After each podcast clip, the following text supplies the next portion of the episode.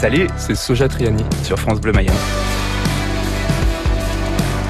Ce qui m'inspire, c'est un peu varié. Pour les thèmes, euh, ça peut être euh, des bouquins que j'ai lus. Par exemple, Le Futur, c'est un bouquin d'Asimov, une espèce de satire de, toute la, pensée transhumaniste, tout ça. Bah, le transhumanisme, c'est un courant de pensée euh, qui est sur l'amélioration de l'homme grâce à la machine. Il était un pays désertique, et lointain.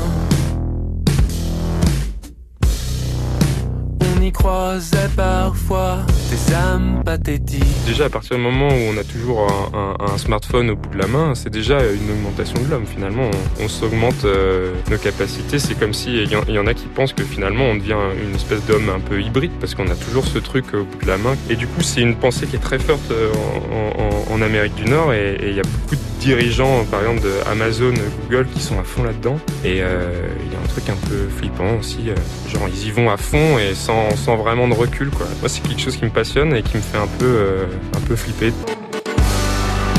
Le futur est un jeu annoncé sans détour, une voix cryogénisée.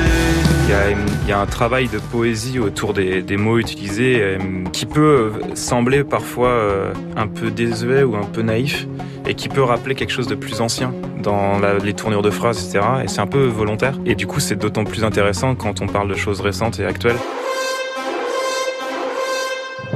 Un peu comme euh, Alexandre Astier dans, Camelot, qui va utiliser des, tournures de phrases très actuelles et les mettre dans la bouche de gens qui vivent au Moyen Âge. Le, lien est, rigolo. Quoi. Putain la vache, je comprends pas un mot de ce que vous racontez. Allez-y, excusez-moi, reprenez depuis le début, je vous écoute. Mais ça m'a toujours un peu ennuyé la, poésie un peu euh, pompeuse, un peu qui s'écoute un peu parler. Ça peut être métaphorique, mais, la structure des phrases reste quand même assez simple en fait. Mhm. C'est vraiment ça. L'idée, c'est vraiment que la personne qui n'ait jamais entendu la chanson, elle appuie sur lecture et à la première écoute, elle a déjà un avis sur ce que le texte raconte. C'est notre objectif. Si c'est pas le cas, c'est qu'on a raté quelque chose.